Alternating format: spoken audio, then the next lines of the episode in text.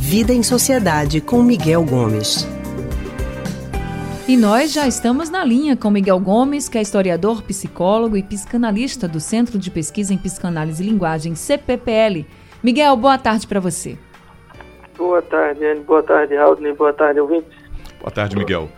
Professor, a escritora francesa Véronique Chalmé lançou o livro A Infância dos Ditadores, ainda sem tradução no Brasil.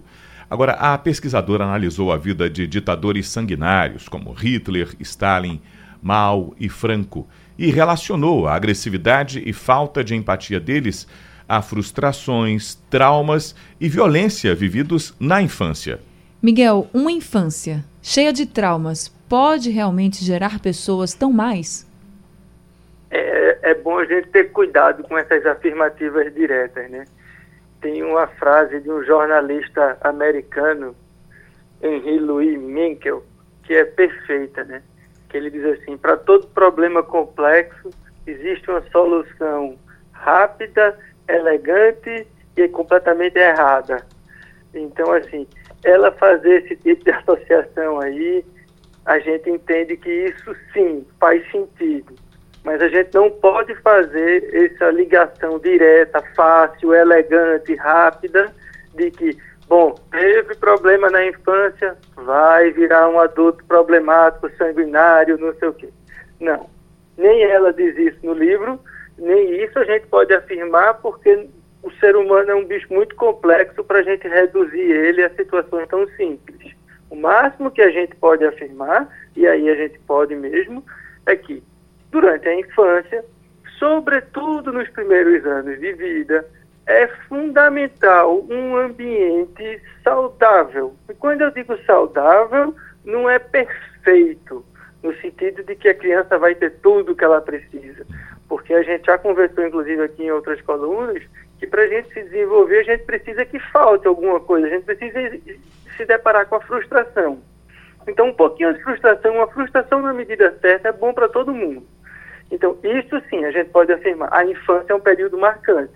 E aí, claro, pessoas que tenham a infância marcada por situações de violência, por situações de abuso psicológico, sexual, ou por situações de uma fragilidade familiar, que não permita que essas pessoas façam a inscrição da lei, né, que introjetem a lei. O que é, que é introjetar a lei? É aquele momento mágico, em algum momento da infância da gente, em que a gente começa a deixar de fazer certas coisas, porque a gente se dá conta que fazer aquilo é errado.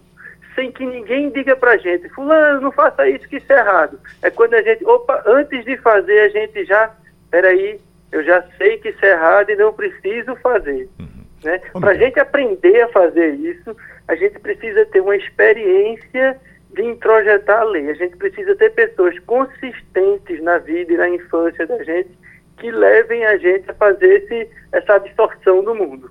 Miguel, é possível identificar na criança, ou pelas experiências que ela tenha passado, afirmar que ela se tornará um adulto problemático, com difícil relacionamento com a sociedade, podendo ser até um agressor?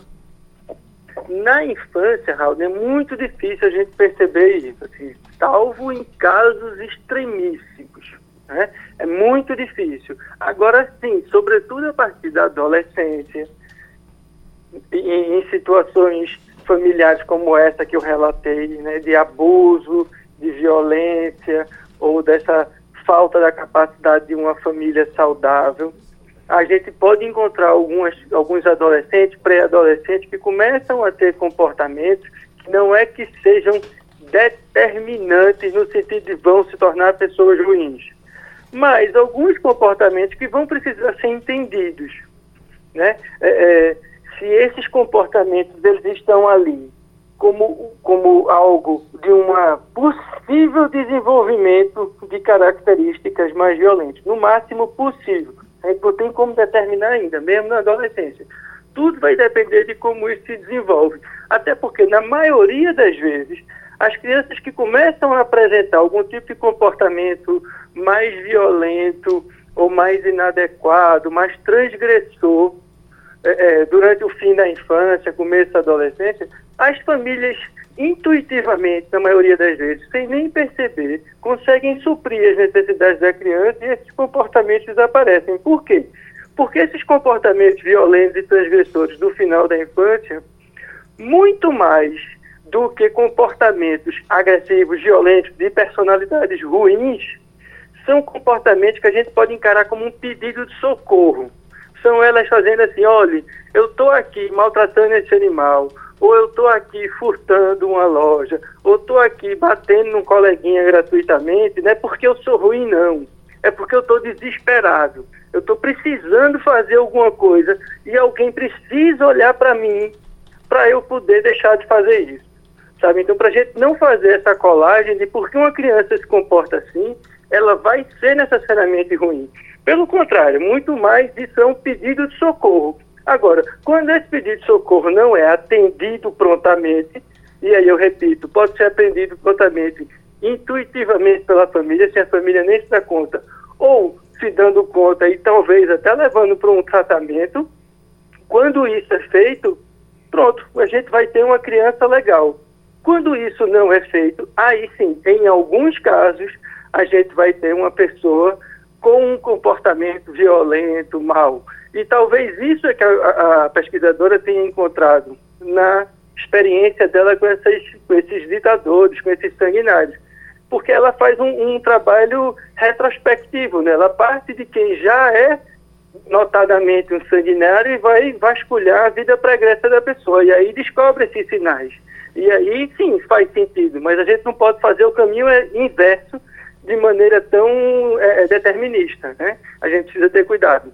E devemos sempre nos preocupar em dar essa atenção que você falou, estar sempre atento a como as nossas crianças estão, a essa infância, como ela está sendo construída, porque tudo, claro, vai refletir também Isso. na vida adulta. E é. essa atenção é que é muito importante, a atenção Isso. de base, né, Miguel? Isso é. É não cair nesse desespero de porque uma criança, de repente, começou a bater no colega, ou furtou um lápis do colega, pronto, meu filho é ruim, meu filho não presta, meu filho vai ser do mal. Não. Ele está ali mostrando para você que está faltando alguma coisa para ele e que ainda cabe ali uma, uma atenção, uma ligação com essa criança e esses comportamentos desaparecem, essa criança vai se embora normalmente para frente. Tá certo, Miguel. Muito obrigada viu, por conversar com a gente aqui no Rádio Livre. Uma boa tarde para você e até semana que vem. Boa tarde, Anne. Boa tarde, Raul. Boa tarde, ouvintes. Até semana que vem. A gente acabou de conversar com o historiador, psicólogo e psicanalista do Centro de Pesquisa em Psicanálise e Linguagem, CPPL, Miguel Gomes.